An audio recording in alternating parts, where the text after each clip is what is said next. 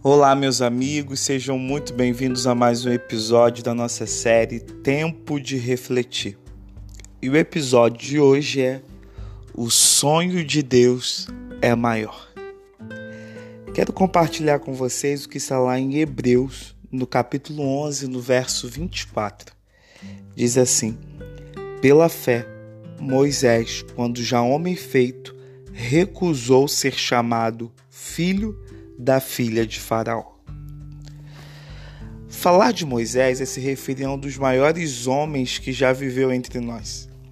Sua grandeza intelectual distingue acima dos grandes homens de todos os tempos, como historiador, poeta, filósofo, general de exército e legislador, não tem rival para Moisés.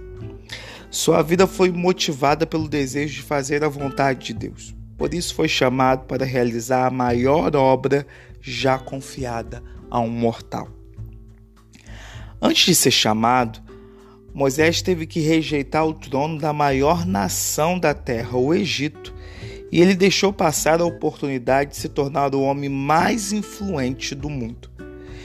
Imagine comigo: muito dinheiro, viagens a lugares inimagináveis acompanhado das mulheres mais bonitas, carro do ano, status. Estaria na primeira página dos jornais, tudo que quisesse estaria à sua disposição. Para tanto, era só se unir aos egípcios na adoração a seus deuses. Moisés esteve na corte até os 40 anos, foi profundamente influenciado pela religião egípcia e não foi fácil deixar tudo para trás. Contudo, tendo o mundo inteiro diante de si, renunciou ao palácio luxuoso de Faraó, pois ele olhava para além das posições terrenas. Ele olhava para as altas honras que serão conferidas aos santos. Em um reino sem mancha, um reino sem pecado. Moisés via pela fé uma coroa incorruptível que seria posta pelo Rei dos Reis sobre a fronte do vencedor.